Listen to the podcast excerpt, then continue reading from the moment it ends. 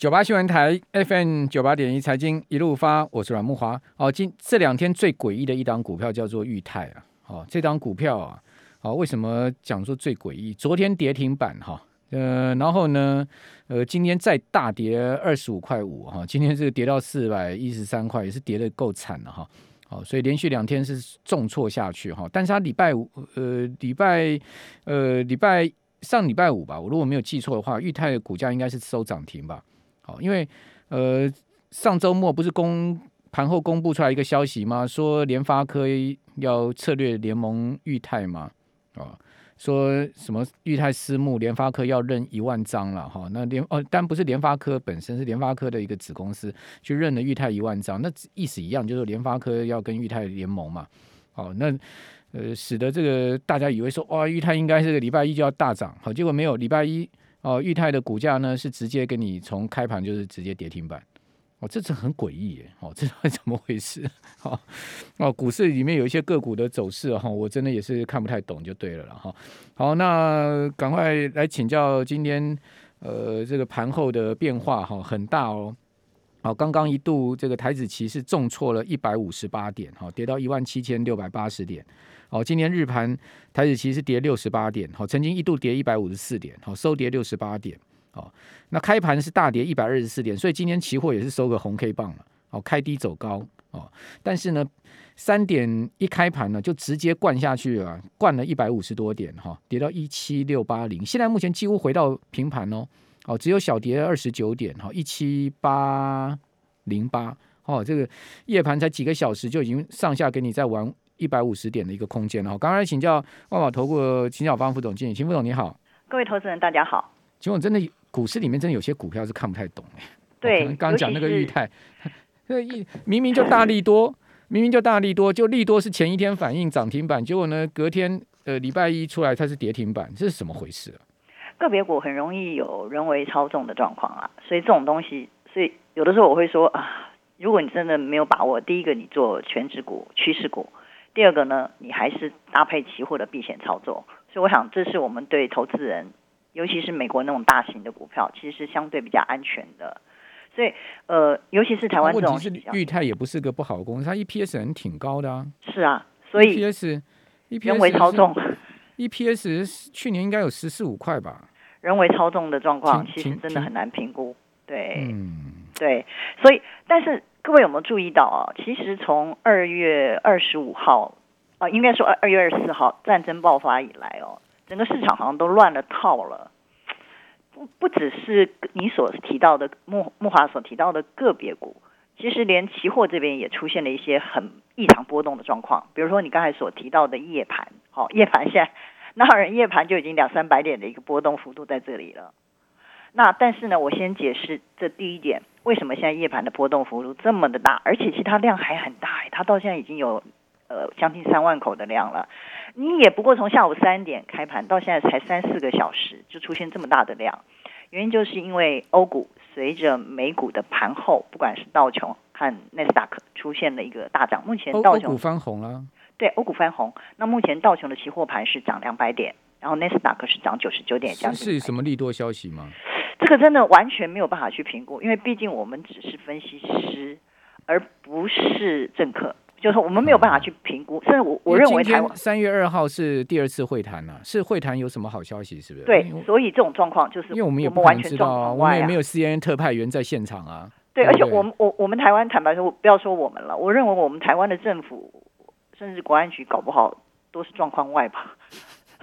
所以我我想我也只能跟 状况外，完全状况外。金总，国安局肯定状况内，呃，肯定状况内，这个我们我我我们对他们要有信心。好，好，我我希望是如此，我希望是如此，那样就是我们台湾全民之福了，好不好？嗯、那我只是说，其实我比较倾向于台湾目前是在状况外的状况，所以呢，我们可能得到的销售消息是第二手甚至第三手了。所以呢，我想这个状况我们只能就事论事来做一个评估。好，那我们今天很简短的只有三点，但是呢，其实它的目标是非常明确的。第一个是油价，好，商品市场里面的油价。第二个呢，箱型操作的区间，我想这个就很明确，这两件事情就很明确了哦。呃油价还有箱型操作的区间在期货或指数上面。第三个呢，就是这个地方呢的预期未来的一些状况。但是我还是要跟各位投资人，第三件事情我一定要先讲在前面，所有的利空都会过去，只是呢你现在的策略是什么？你可以有两个策略，第一个避险就是你完全不要做，因为你根本看不懂，你状况外。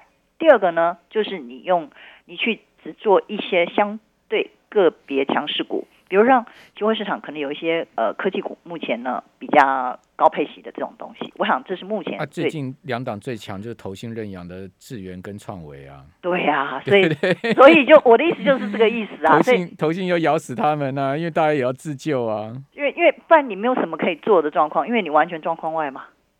好，所以我们先讲第一件事情。我们还是回到期货市场，我们先讲这件事情哦。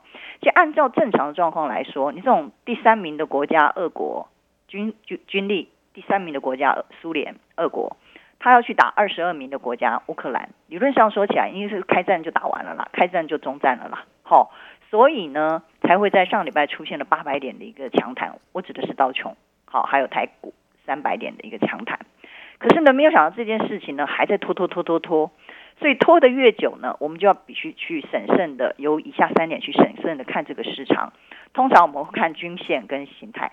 各位看一下现在均线哦，但是你一定要记得这个位置：二月二十四号战争开打，然后夜盘跟二月二十五号的一七二五零，一七二五零这个位置大概就是半年线，也就是说，那是在极度恐慌的状况之下所形成的一个。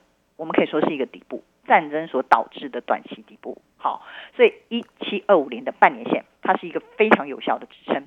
那我们心里大概就有一个底啦。你现在的指数，比如说我们现在的夜盘的指数在一七八零零附近，也就是说再往下大概就是五百点的空间。但是往上呢，我现在要跟各位讲箱型的上档在哪里？十日和二十日均线已经交汇，成为了一个空头市场，井下做头的一个位置。那个位置在哪里呢？呃，它在大概在一万八千点，一万八千零六十点附近。也就是说，你先把这个 range 抓出来，你就知道哦，半年线大概在一七，呃，目前是在一七二五零，就是最恐慌的那个位置，那个就是一个很强大的支撑了。因为最坏的状况，那时候大家以为第三次世界大战要爆发了，但就就在那里了。然后上面呢是一八零六零啊，或一八零五零的这个位置，所以大概就是在这个加权指的。